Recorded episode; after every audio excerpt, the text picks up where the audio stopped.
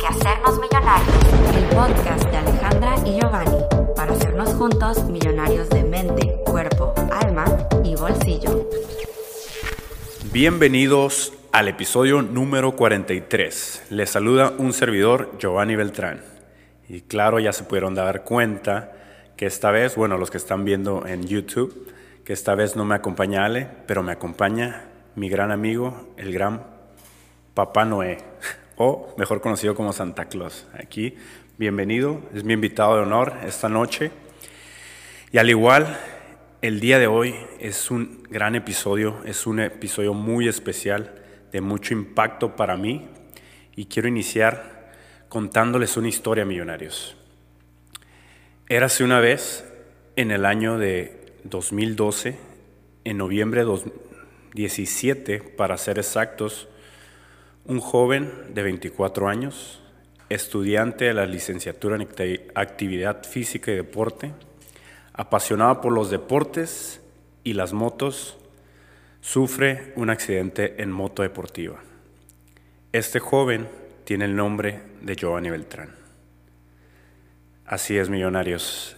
El día de hoy estaré compartiendo mi historia, hoy estaré abriendo mi mente mi corazón, mi ser hacia ustedes con algo que ha sido de gran impacto para mi vida y que en gran parte ha sido lo que ha generado el gran cambio en mi persona, aquello que me hizo dar saltos cuánticos desde ese momento hasta ahora.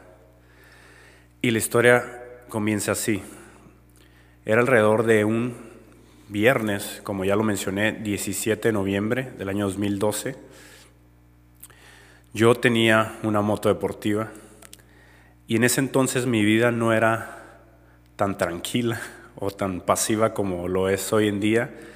Yo era un chico pues bastante alborotado, con muy fiestero, con gran energía, sobre todo para andar en la calle con los amigos, tomando, bebiendo, eh, yendo de fiesta, en los antros, en diferentes partes de la ciudad. Y resulta que ese fin de semana, pues como siempre, había salido con los amigos, había estado tomando bastante, que llegó el punto en el que pues prácticamente ya no, no sabía de mí. Y alrededor de las 6 de la mañana pasa el suceso inesperado extraordinario en mi vida, que es cuando tengo el accidente en la moto. Aquí en la ciudad de Tijuana hay un puente muy conocido que está cerca de un hotel que se llama Lucerna, donde hay glorietas y cruzas hacia la vía rápida, hacia la vía que es más transitada en la ciudad de Tijuana para transportarte por toda la ciudad. Entonces yo iba pasando por ese ese puente para bajar hacia donde yo vivía y ahí es donde sucede el accidente. Me caigo de un puente, los peritos dicen que caigo más de 20 metros de altura. Yo no recuerdo nada, a mí se me borró completamente el tape desde ese momento en el que tuve el accidente.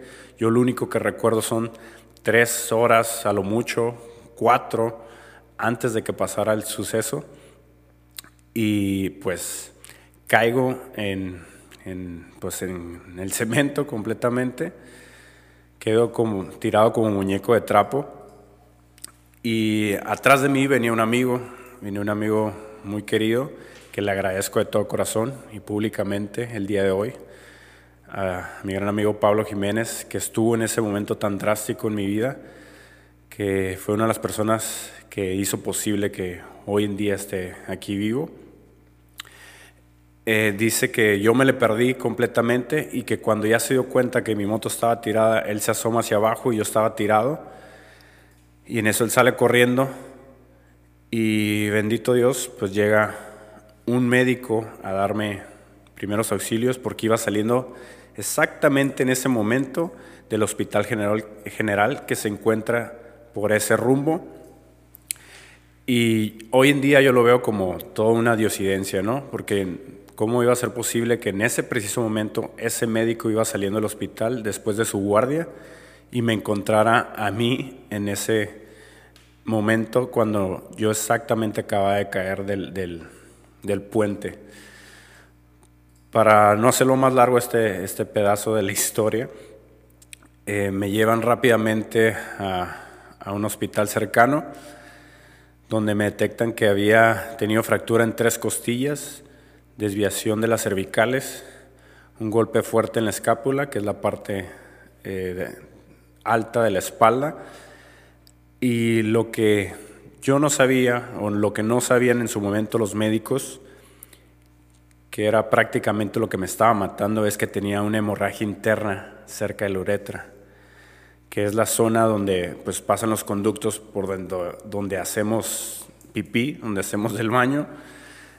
Y, y eso lo detectaron ya más tarde, cuando yo durante todo el día estuve perdiendo sangre internamente, hasta que un médico, al que también estoy muy agradecido, que en su momento hizo su trabajo, le, le hacen una llamada desde el hospital. Él se encontraba en su día de descanso, era fin de semana largo, y él no tenía por qué estar en el hospital. Le marcan y le dicen, ¿saben qué? ¿Sabe qué, médico? Doctor, este, hay un joven que se acaba de accidentar en, en motocicleta, parece ser que todo está bien, no hay golpes fuertes ni en la cabeza, no hay fuertes golpes físicamente, simplemente algunas fracturas, pero nada que no pueda estar estable con eso pero aún no, no podemos solucionar el problema de presión alta y de que su, su corazón está muy agitado y no sabemos el por qué. Entonces dijo, pero hasta el momento lo mantenemos ciertamente estable, este, lo vamos a tener en observación. Si puede venir al hospital, con gusto lo vamos a recibir para que usted lo pueda revisar y nos pueda apoyar con eso. Si no, no es necesario que venga, aquí nosotros lo arreglamos, ¿no?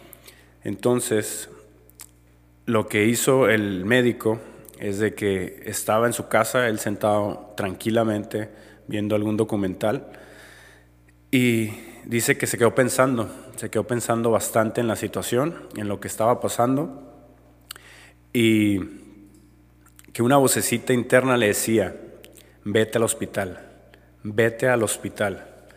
Y él se quedó así como pensando, pues no, pues me acaban de decir que que realmente no está pasando algo grave. Hasta que dice que no pasó más de cinco minutos, salió corriendo, agarró las llaves y simplemente le dijo a su esposa, ahorita vengo, voy al hospital. Cuando llega al hospital, él empieza a hacer las observaciones necesarias y empieza a hacer preguntas a las personas que me habían atendido en ese momento, que si ya me habían hecho ciertos eh, estudios, ya me habían revisado de diferentes maneras hasta que hizo una pregunta clave, que si ya me habían hecho un estudio donde me ponían una tinta interna para saber si había algún tipo de hemorragia. Y pues la respuesta fue que no, y él dice que pues se enojó bastante, prácticamente pues así lo comenta él, dice, estaba encabronado porque no te habían hecho esa, ese estudio. Y cuando lo hacen pues detectan lo que ya les comenté, la hemorragia interna cerca de la uretra. Él sale uh, deprisa con mi madre, le dice, señora, tenemos que operarlo de emergencia, necesitamos que nos firme que, que está de acuerdo y que cualquier cosa que pase, pues es, ya nos deslindó la responsabilidad y pues ahora sí que póngalo en sus oraciones, pídale, pídele a lo que crea que, que salga de la mejor manera a su hijo y vamos a comenzar, ¿no? Hicieron la cirugía, tardaron bastantes horas en, en, realizar la cirugía, yo creo que de tres a cuatro horas. Yo la verdad no tengo consentimiento de eso porque, como ya les dije, yo estaba completamente inconsciente durante todo ese proceso yo no sabía de mí.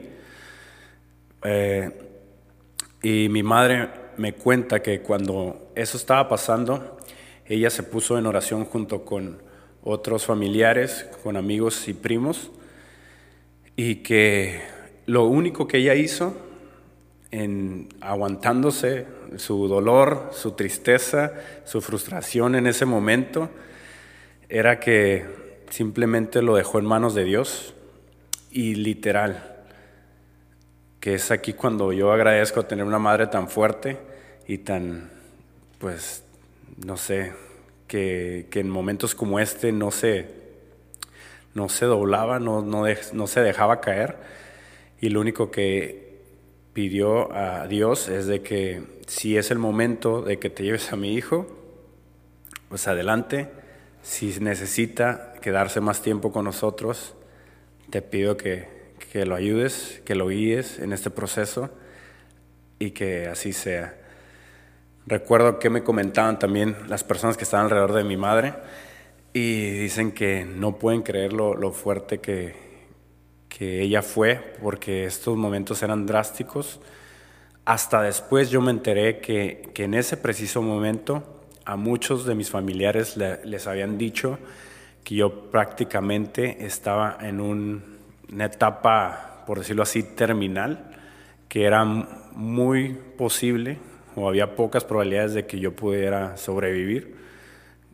Eh, pues gracias a lo que estaba pasando con mi sangre, que estaba teniendo una hemorragia interna. Pero entro a cirugía y después de las horas que estuve en cirugía, sale el doctor y dice mi madre que en cuanto vio al doctor y vio su semblante, dijo, mi hijo está completamente bien. Eso fue el proceso durante eh, la operación y eso, como les comenté, fue el sábado para el lunes yo empiezo a recobrar mi conciencia, despierto, eh, así como todo adormilado. No, recuerdo si era el lunes por la mañana, el lunes por la noche. Yo perdí totalmente el sentido de las horas, el sentido de, orientación. No sabe ni qué día era. Despierto y lo primero que veo a mi alrededor son personas muy queridas, amigos, primos y yo pensaba que estaba en, mi cuarto, que estaba completamente dormido en mi, en mi casa y que, que estaban ahí, quién sabe por qué. Y lo primero que les, la pregunta que les hago es de que, ¿qué hacen aquí en mi cuarto? Y ellos se sacan de onda y dice, ¿en serio no sabes lo que te pasó? No, me dice uno de mis primos, ¿no sabes que te acabas de caer a la moto, acabas de sufrir un accidente? Y yo, ¿qué? ¿Estás loco? ¿Cómo, cómo me a caer de la moto? ¿Cómo que, ¿Cuál accidente? Yo, estoy, yo estaba aquí dormido. Yo creía que era una noche más de fiestas en las que posiblemente se me olvidaba todo lo anterior por llegar al bastante alcoholizado a mi casa y no saber mucho de lo que había vivido la noche anterior y que simplemente era un día más que me despertaba y estaba pues completamente desorientado, hasta que mi primo me hace caer en cuentas o me hace ver de que precisamente estaba en el hospital cuando me dice, sí, mira, voltea para allá, está tu mamá hablando con, el doctor. Y volteo a través de, de las ventanas que había del cuarto hacia el pasillo fuera de ahí en el hospital y veo efectivamente a mi madre con un médico, o sea, una persona con bata blanca hablando pues sobre el tema, yo creo. Y cuando eso pasa, hagan de cuenta que me cayó un balde de agua fría, ¿no? Sentí como todo mi ser, como toda mi, mi sangre tal vez, se me iba hasta los pies, ¿no? Hasta los suelos, así como, ¿what? Me quedé, ¿es en serio que me pasó esto? Y, lo primero que pensé antes de empezarme a revisar el cuerpo y todo, dije, mis piernas. No sé por qué pensé eso realmente, pero fue lo primero que, pensé. Volteé a ver mi cuerpo, intenté mover mis piernas y lo pude hacer, o sea, con mucha debilidad, con mucho esfuerzo, pero lo pude hacer, lo pude hacer. Y fue cuando así como que me cayó el 20 y dije, manches, y me empecé a tocar el brazo, me empecé a ver alrededor y yo estaba todo todo vendado de mi, de mi brazo izquierdo porque sufrí muchas eh, raspaduras, tengo cicatrices entre las manos, entre los dedos, tengo algunas cicatrices cerca del codo. Empecé a ver, sentí el collarín que traía eh, en, pues, en mi cuerpo, en el cuello, y empecé a verme todo el cuerpo y empecé a darme cuenta que era cierto lo que estaba viviendo. y aquí viene algo chistoso que me gusta compartir porque fue como, un, como una manera de, de liberarme de ese pequeño suceso, ¿no? De, de, temor, de, espanto, de, incertidumbre. Y es que lo primero que les pregunté después de que yo creo que eso pasó en cinco minutos en mi mente, todo eso que les estoy contando, volteo a, ver a, mi primo y le digo, ¿y qué le pasó a mi moto? Y todos empiezan a reír porque después de todo lo sucedido, después de todo la tristeza, la frustración, la incertidumbre de qué es lo que estaba pasando conmigo, dicen, no manches, tú nunca cambias, siempre traes como esa actitud tan positiva y como a veces tan agresiva de decir las cosas y, se sintieron como aliviados de que pues estaba vivo, ¿no? De que estaba reaccionando y de que estaba preguntando qué es lo que ha pasado. Y, a las personas que les cuento esto, siempre les digo que le, que le pasó más al mono que a, que a la moto, porque la moto prácticamente quedó pues intacta, solamente con algunos rayones, algunas, algunos golpes, pero yo fui el que recibió todo, toda la, todo el aprendizaje, por así decirlo. ¿no? Esto fue eh, extraordinario para mi vida, fue una de las cosas que en, el, en su momento yo no le agarraba el valor necesario, porque aparte, en ese entonces, yo ya lo he contado varias veces, pero en ese entonces mi madre, antes de que pasara esto, ya habíamos incursionado en, en lo que es empresas de redes de mercadeo. Mi mamá en ese entonces y un servidor todavía no lo hacía. Mi mamá vendía un producto con Ganoderma, que algunos de ustedes ya lo han escuchado eh, dentro de los episodios de podcast o en alguna sesión que hayamos comentado algo así. Eh, mi mamá vendía ese producto, ya sea con café, con chocolate, té, en, cápsulas.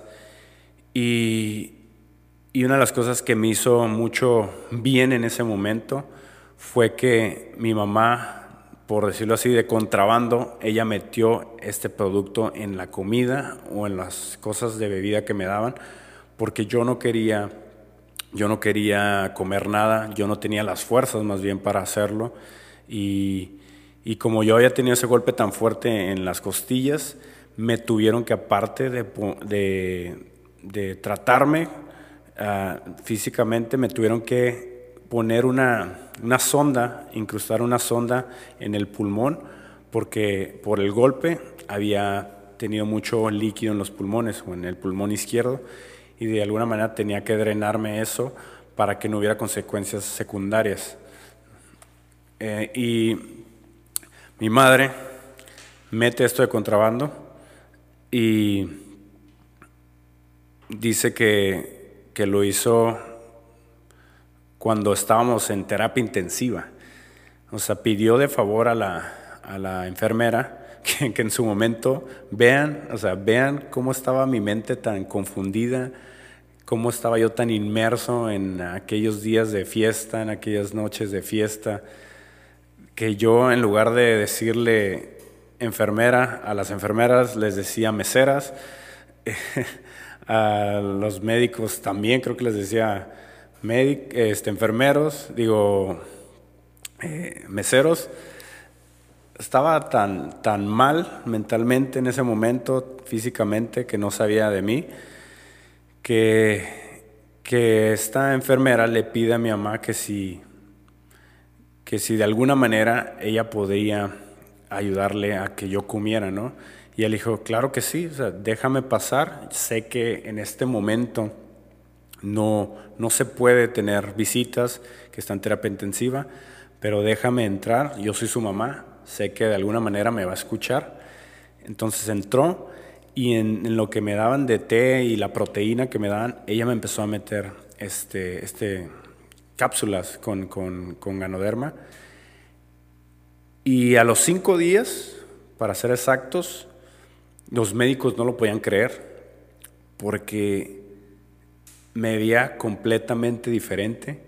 Mi recuperación, que esperaban que en el hospital, tan solo en el hospital, fueran más de no sé, tres semanas, hasta un mes posiblemente, en cinco días el médico, el médico me dijo, tú ya no necesitas estar aquí, te vamos a enviar a tu casa para que continúes con el proceso de recuperación y nos vemos en un mes para darte ya bien lo que cuál va a ser tu diagnóstico o si ya te vamos a poder dar de alta completamente, ¿no? Y esto fue a los cinco días, yo regreso a mi casa, yo traía una sonda, obviamente en el área abdominal, bueno, en el, dentro de la uretra, porque me habían hecho una operación cerca de ahí para que yo pudiera hacer del baño. Y el médico me dijo, en el proceso de, de recuperación vas a sufrir ciertas cosas, vas a tener sangrado, vas a tener dolor de esta manera, vas a, vas a sentir diferentes cosas porque es tu proceso de sanamiento, ¿no? Si esto pasa, no te asustes, tú continúa, tú sé fuerte, que posiblemente cuando nos estemos viendo va a ser ya para darte de alta. Entonces, ya en casa, mi mamá me sigue dando todos estos productos y aparte, ese sentimiento guerrero, esa chispa que siempre me ha caracterizado desde pequeño y que es algo que también gracias, le doy gracias a mi madre que me, ha inculcado, este, no me dejé caer. Sea, siempre cuando he tenido algún acontecimiento así fuerte en mi vida, no me dejo caer, no me rindo y sigo adelante. Entonces, los médicos pensaban que posiblemente yo iba a perder movilidad en el hombro, por el golpe tan fuerte que había sufrido en la espalda. Me dieron que al principio tuviera ciertos días de reposo, que no moviera para nada, no intentara mover para nada eh, el, los, el, hombro, más que nada, el, el hombro derecho, y que después de eso empezara a hacer ciertos ejercicios, eh, que tomara ciertos medicamentos, y en ese proceso yo conforme a lo que ya había aprendido en ese entonces de cómo cuidar mi cuerpo, de cómo mejorar este, mi estado físico, empecé a hacer ciertos ejercicios que yo mismo me puse. Recuerdo muy bien qué tan doloroso era el simplemente levantarme de la cama por el, por el dolor tan fuerte que sentía en el pecho, esa opresión eh, como como si me estuvieran aplastando del lado izquierdo por las fracturas que tenía en mis costillas. Cada vez que, yo hacía un abdominal, sentía que estaba cargando, no sé, más de 100 kilos en, en mi cuerpo. Cuando movía mis hombros, mi espalda, había noches en las que me levantaba completamente doblado porque no podía del dolor. Y pero así continué, creí en lo que estaba haciendo, creí en lo que estaba tomando, creí, confié totalmente, tuve la fe, la certeza de que yo iba a estar completamente bien, que esto, que esto simplemente iba a ser un suceso más en mi vida. Y llega el momento en el que toca ver al doctor, que esto fue precisamente un 17 de... Fue diciembre, no, diciembre fue la primera visita y cuando, sí, cuando pasa otro mes que estuve en observación, el 17 de enero de 2013, llego con el doctor ya para hacerme la última revisión y decirme realmente cuál iba a ser ya mi, mi resultado. Recuerdo muy bien que él me pidió que, que fuera con ganas de, de hacer del baño para él saber cómo estaba mi cuerpo, si había mejorado, si había alguna dificultad. Y recuerdo muy bien que él me dijo que, que muchas cosas a las que él me iba a preguntar posiblemente iban a ser focos rojos, focos de alerta para saber si había algo todavía mal dentro de mí. ¿no?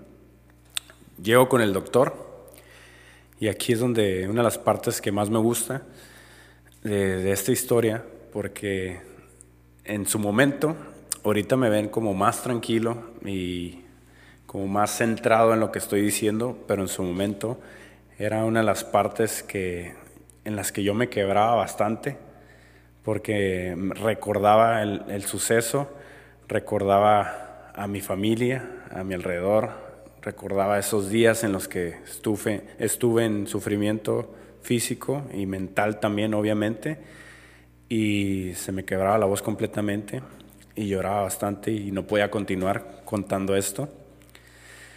Eh, llego con el doctor y a todas las preguntas que él me iba a decir o me iba a hacer, si yo contestaba que sí, iba a ser algo negativo. Pero si yo contestaba algo que no, iba a ser todo lo contrario, iba a ser algo positivo. Entonces llego y no me aguanté, no pude, no pude aguantarme a hacer el baño porque pues obviamente no tenía mucho control en ese entonces para yo hacer o no hacer del baño. Y, pues hice, y cuando llegué con él, le dije, ¿sabe qué, doctor? No pude aguantarme. Este, si voy a intentarlo aquí, y si no, pues no sé qué podamos hacer. Y me dice, no te preocupes, ahorita pues te voy a hacer las preguntas, y ya cuando te quite la sonda, vemos qué pasa, ¿no? Entonces me empieza a hacer una serie de preguntas me dice, este, ¿te, ¿te dolió al hacer esto? Y yo, no. Eh, ¿Te sangró de esta manera? Yo, no. Eh, ¿Sentiste punzadas de esta manera? No, pues no. Eh, ¿Sufriste de esto al momento de hacer esto? No, pues no. A todo lo que él me preguntaba yo le empecé a decir que no. Entonces eso era una respuesta positiva. Cuando ya me quita la sonda e intento hacer el baño, él me ve y todo y dice, ok, pásale al, acá al, escritorio donde mi, donde mi mamá estaba esperándonos. Nosotros salimos del baño y yo me siento tal cual así me están viendo hoy en día, millonarios, que están viéndolo a través de YouTube. Mi madre estaba aquí al lado y el doctor enfrente de nosotros. Y recuerdo muy bien esos momentos, recuerdo muy bien esos minutos, porque yo creo que no pasaron ni más de cinco minutos en el que se me queda viendo a mí, volteé a ver a mi madre, me volteé a ver otra vez a mí. Así fue un juego de miradas. Y yo en ese momento sentía que me derrumbaba por la incertidumbre, por la incógnita de no saber qué estaba pasando conmigo, de no saber si iba a quedar estéril, de no saber si iba a tener alguna complicación más adelante, de que si iba a tener que estar en rehabilitación o algo. Y lo único que me dijo en ese momento el doctor fue, Diosito, te agarró así, te puso aquí en la tierra y te dijo, todavía no te toca muchacho. Tío, tienes algo muy grande que hacer en esta vida. Imagínense millonarios. El, a mí me impactó tanto el hecho de que me lo dijera, aparte de que fue un médico que muchas veces por, por ética, por su trabajo, no pueden compartir algo como eso, no pueden decir que creen en un Dios o que no pueden ah, comentar algo parecido. Y cuando lo dijo, yo me solté llorando como si no hubiera un mañana, porque fue como un alivio, un gran descanso de, de, mí en ese momento, por saber que, que estaba teniendo una siguiente oportunidad en esta vida. Que que este gran suceso yo en su momento no lo comprendía, en su momento yo no sabía que era un gran regalo de Dios, que, que era una oportunidad más para mostrar al mundo lo que yo soy y lo que realmente vengo a compartir a este mundo.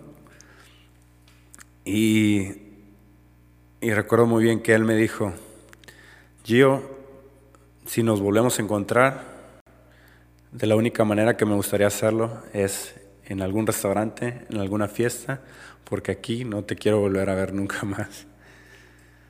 Dice, no sabes cuánto sufrí también yo en su momento, cuánto me frustré, cuánto, cuántos sentimientos encontrados tuve al momento de estar realizando tu operación y al estar queriendo salvar tu vida.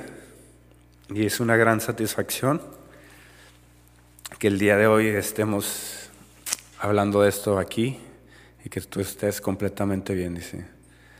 El día de hoy te puedo asegurar que estás dado de alta completamente y que lo que esperábamos que tu recuperación fuera de seis meses a un año ha sido en tan solo un mes, un mes y medio a lo mucho. Entonces, felicidades y continúa tu bien, viviendo tu vida al máximo, cuidando cada detalle de lo que haces, de realmente en qué inviertes tu tiempo, en quién inviertes eh, tu ser, tus amistades, quiénes van a ser tus amistades de hoy en adelante. Y, y bueno, eso eso fue uno de los sucesos que empezó a cambiar mi vida, porque en ese momento realmente no me caía el 20. Realmente yo no había comprendido la magnitud de lo que había pasado conmigo. En ese entonces, como persona, yo era muy atrabancado todavía, a pesar de haber vivido la experiencia de tener el accidente y haber sobrevivido, yo seguía haciendo muchas cosas de las que podría llevarme una vez más a un nuevo suceso como ese. Seguí saliendo de fiesta, seguí saliendo con personas que a lo mejor no daban valor a mi vida, que a lo mejor yo no me daba cuenta en su momento, pero no querían lo mejor para mi vida. Y, o simplemente me dejaba llevar más por lo que otras personas dijeran, por lo que pensaban de mí, y no estaba siendo realmente yo con todo y sus consecuencias, ¿no? Yo estaba dirigiendo mi vida a lo mismo que me había llevado a vivir ese gran suceso en mi vida. Y como ya les dije, se dieron muchas cosas, hubo muchas conexiones que llevaron a salvar mi vida en ese momento, que hoy lo comprendo que todo fue una confabulación del universo, que Dios estuvo presente en todos esos momentos y que puso cada una de las personas y cada una de las cosas que hicieron que yo estuviera completo y viviendo en esta vida. ¿Qué pasó durante ese proceso? Yo no sabía realmente qué era lo que habían pensado, qué era lo que habían vivido cómo se habían sentido mis familiares, cómo ellos habían percibido este suceso, ¿no?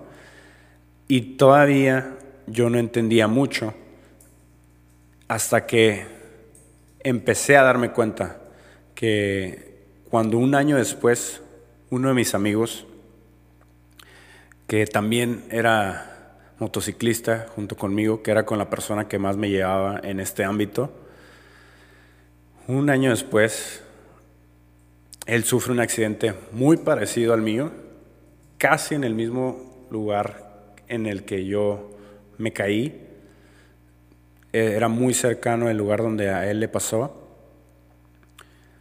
Se lo llevan al hospital, se lo llevan a terapia intensiva y este amigo no contó la misma historia que yo este amigo fallece Y mientras yo estaba en el hospital, me doy cuenta o entiendo cuál fue la otra cara de la moneda, ¿no? Percibí y viví en carne propia lo que pudo haber pasado mi familia, mis amigos, todas aquellas personas que, que me aman, que han estado conmigo desde ese entonces y toda la vida.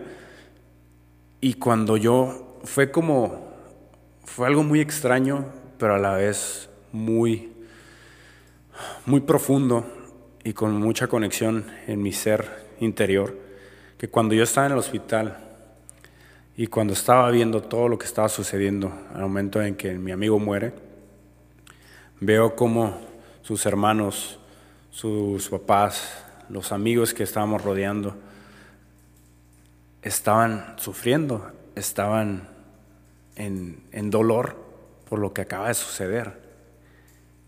Y dije, ahí fue una de las primeras, primeras veces en las que tuve eh, el gran valor para agradecer que estaba realmente vivo. En el que dije, no manches.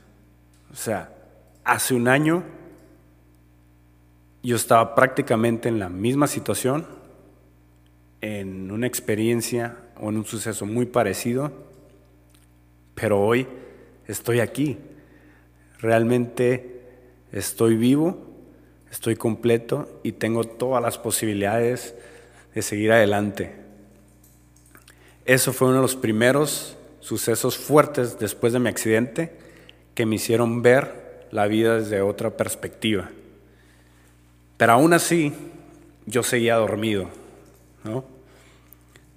A veces nos caemos una primera vez y no entendemos. Nos tenemos que caer una segunda vez para comprender nuevas cosas y adquirir más experiencia y seguir adelante. Pero a veces estamos tan inmersos en aquello que no nos deja avanzar, en aquello que nos mantiene donde estamos o que nos sigue llevando a los mismos caminos que nos han llevado a vivir ciertas experiencias, a lo mejor no muy amenas, que han sido a lo mejor muy adversas, pero seguimos por el mismo camino porque no nos damos cuenta, seguimos con los ojos cerrados, con la mente cerrada, con ese corazón cerrado y, y seguimos viendo lo mismo. Entonces, yo hasta cierto punto como que me calmé, ¿no? Pero seguí viviendo ciertas experiencias que, que me seguían deteriorando como ser humano, que seguían apagando realmente la esencia de mi ser. Entonces pasan cuatro años después del accidente, donde tengo otro suceso extraordinario, que es un jalón de orejas, como lo llamo yo. mi primer jalón de orejas fue el día de mi accidente. Un segundo fue cuando muere mi amigo. Y pues dicen que la tercera es la vencida, ¿no? Sigue el tercer suceso que fue ese cambio extraordinario para mi vida. En el año de 2016, en julio 17, fíjense bien cómo es que les estoy comentando el número 17 en todos los sucesos que he compartido hasta el momento. 0717 del 2016. Ese día es cuando realmente empezó mi crecimiento personal, empezó mi desarrollo espiritual, el crecimiento de mi amor propio y, y de la forma en la que me encuentro actualmente y cuál es ese mensaje que quiero compartir hacia el mundo hoy en día. Ese día yo seguía en ese yo pasado, ¿no? En el yo en el que le valía mucho la vida, el que no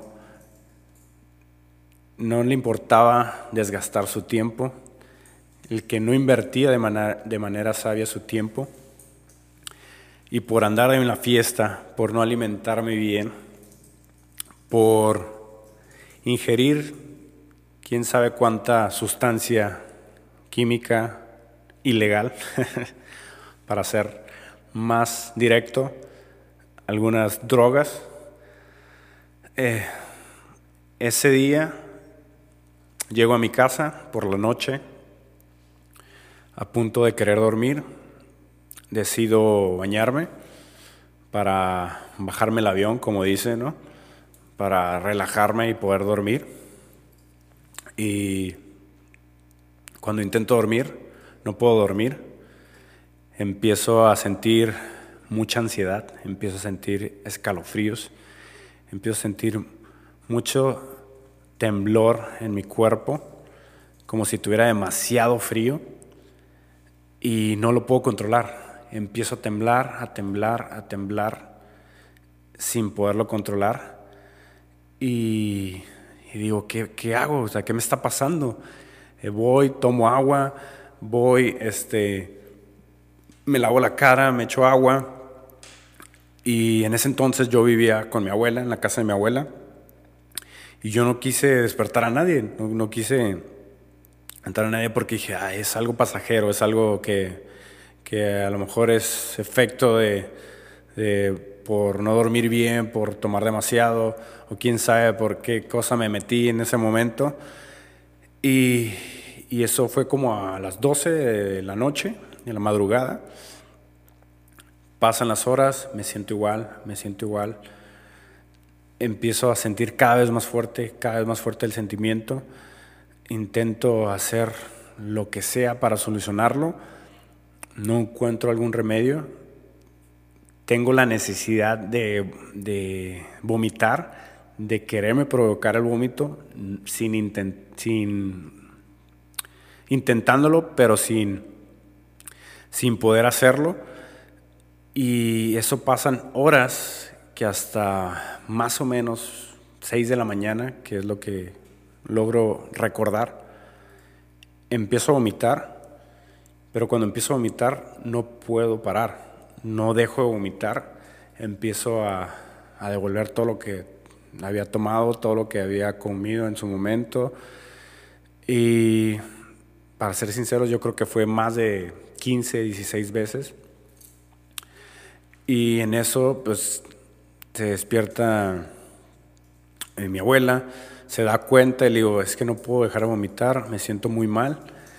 Y antes de eso, antes de que alguien se diera cuenta, yo sentía en mi interior, en mi mente, que si cerraba los ojos y decía, ya no más, ahí podía morir. Yo, decía, si aquí me dejo caer, si aquí dejo de intentar, simplemente me voy a desconectar. Y fue un suceso más en el que vi mi vida pasar, en el que no le deseo a nadie ese sentimiento tan feo, tan, tan de mal gusto, que, que cuando me doy cuenta y cuando ya tengo el apoyo de, mi familia, llega mi madre, me, me da sueros que tomar, pero nada lo puedo retener. Voy al médico una vez más, me inyectan para yo dejar de vomitar, no logro hacerlo, me mandan a hacer un estudio en específico a una clínica que estaba muy cercana cuando llego a la clínica, me ve la doctora y obviamente me ve en muy mal estado. Y le intento explicar, yo sin querer ser lo más sincero y lo más honesto posible en ese momento, obviamente porque estaba mi madre al lado de mí y obviamente me daba temor, me daba pena, me daba vergüenza el decir la verdad de lo que yo había estado haciendo conmigo, con mi cuerpo, con, con, todo aquello que sabía que de alguna manera me estaba llevando a, ese, a vivir ese suceso. Recuerdo que la doctora me dice, no te preocupes muchacho, vas a estar bien, ahorita te vamos a controlar, este, vamos a eh, conectarte, vamos a internarte y te vas a estar bien. Me, me conectan, me ponen suero y me ponen un medicamento que me hace relajarme y dormirme. Dormí por más de seis horas o siete horas. Cuando despierto, mi madre estaba ahí a un lado y me dice, me pide de todo corazón que fuera muy sincera o muy sincero con ella y que le contara la verdad, porque ella se lo tenía que comentar a la doctora para que pudiera pues proseguir con el, con el medicamento, con el tratamiento que me estaban dando en ese momento. Y era decir la verdad de qué era lo que yo había hecho en ese momento, qué es lo que había ingerido, qué es lo que había tomado. Y pues efectivamente le tuve que decir toda la verdad de que había tomado demasiado, que me había drogado, que había ingerido a lo que yo creía cocaína, pero realmente no sé qué fue lo que me dieron en ese momento, por ya estar en un nivel muy alto de, de ebriedad, de alcoholismo. Y se lo comunica a la doctora, llega ella, me ve, me revisa y me dice, estás mucho mejor, tranquilo, todo va a estar bien, ya lo hemos controlado y en unas cuantas horas más vas a poder irte a tu casa, ¿no? Cuando ya estoy de nuevo en el escritorio con la doctora,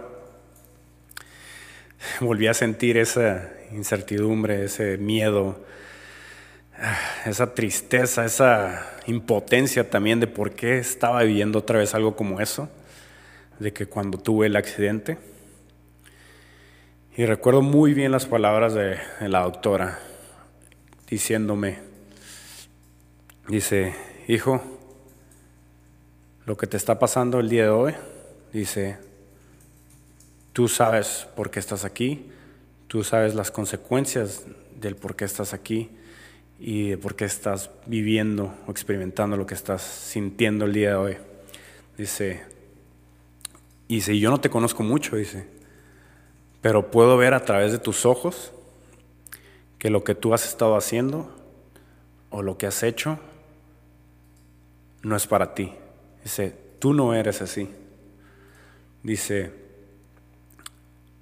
el que estés actuando de esta manera y el que estés consumiendo esto no es de ti, no es algo que tú realmente quieras hacer, tal vez es algo que te estás dejando llevar por alguien más, estás permitiéndolo porque tú tienes algo que sanar. Así es, millonario. Es algo que a lo mejor nunca había compartido de esta manera, pero son palabras muy sabias que me dijeron en su momento los doctores y que me hicieron recapacitar grandemente y que en su momento obviamente me hicieron pensar y derrumbarme, caer en llanto. Y me dijeron, me dijo esto la doctora, me dijo, o continúas tratándote así, consumiendo esto, siguiendo de fiesta, teniendo el mismo estilo de vida que has tenido hoy, o lo continúas, no lo dejas, o más bien lo dejas, o prácticamente te mueres. Así de fuerte y así de directo y sencillo me lo dijo. O continúas haciendo esto, o lo dejas de hacer, porque si no, sabrás la consecuencia más directa y más fuerte que tendrás es la muerte, despedirte de este planeta, ¿no? Cuando yo vivo esa nueva experiencia, fue como otra vez ese jalón de orejas que, que yo lo llamo, ¿no?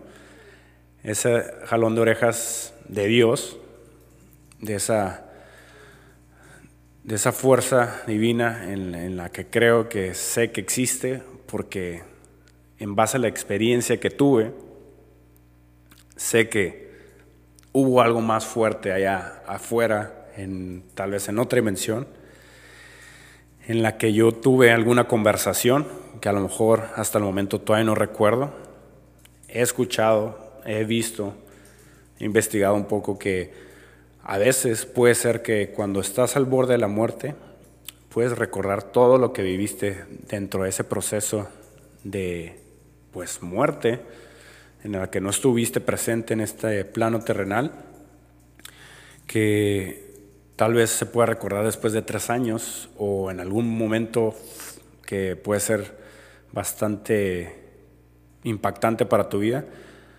Hasta el momento no tengo noción de lo que viví, no tengo noción de lo que pasó en ese momento, qué conversaciones internas profundas tuve con Dios, pero sé que las hubo, que por algo volví a vivir lo que viví porque como un niño berrinchudo no comprendí en su momento y seguía haciendo el mismo pataleo, el mismo berrinche, hasta que tuve una nueva experiencia que dije, ah, ok, por aquí no es. Eh, fue ahí cuando comprendí qué era lo que yo estaba haciendo en mi vida, cómo yo estaba aceptándome o dirigiéndome como, como persona, ¿no? qué tanto amor propio estaba teniendo yo hasta ese momento, que estaba dejando que a lo mejor cosas externas, personas de mi entorno, estuvieran controlando mi, mi vida, estuvieran controlando el camino por el que yo me estaba dirigiendo. Y es aquí donde recalco que nosotros tenemos ese poder para construir, para realmente conectar con nuestro yo interior, con nuestro ser cuántico y crear la vida que realmente queremos. Nosotros somos responsables de las cosas que nos suceden en nuestras vidas. Nosotros somos aquellos constructores de nuestro destino. Por eso es que Dios nos dio el libre albedrío para poder co-crear junto con Él las experiencias y los caminos que vamos viviendo a lo largo de nuestro camino. Y hoy me siento de verdad muy feliz, muy agradecido de poder estar contando este suceso o estas experiencias de mi vida y poder estar completamente bien, completamente consciente y saber que no fue en vano el volver a esta vida terrenal y que la estoy aprovechando al máximo. Y recuerdan que les comenté o les repetí varias veces que los sucesos, estas experiencias vividas fueron en un número 17, en una fecha 17, adentrándome más en lo que es la numerología, en el entender más los mensajes de, Dios a través de los ángeles, a través de, de, las señales que llegan a nuestras vidas, comprendí que el número 17, si lo sumamos, el 1 más el 7, es 8, y 8 significa regalo de Dios. Entonces, para mí, esos sucesos en lugar de verlo, de verlo negativo, fueron regalos realmente para mí. Fueron experiencias que a fuerzas tenía que haber vivido para yo comprender lo que yo estaba, eh, como yo estaba actuando en ese momento, como yo estaba dirigiendo mi vida. Fueron aquellos sucesos que a lo mejor, y tengo certeza en ello, yo mismo los escogí, yo mismo antes de bajar a esta vida terrenal decidí tenerlos y vivir esa experiencia como tal. O sea, vine a sentir aquellos sucesos para ser ejemplo para otros y desde ahí poder impactar de manera positiva la vida de millones de personas. Y es por eso que hoy en día aún todavía no me la creo de que puedo estar compartiendo esta información a ustedes millonarios a través de esta plataforma, a través de, de, este micrófono.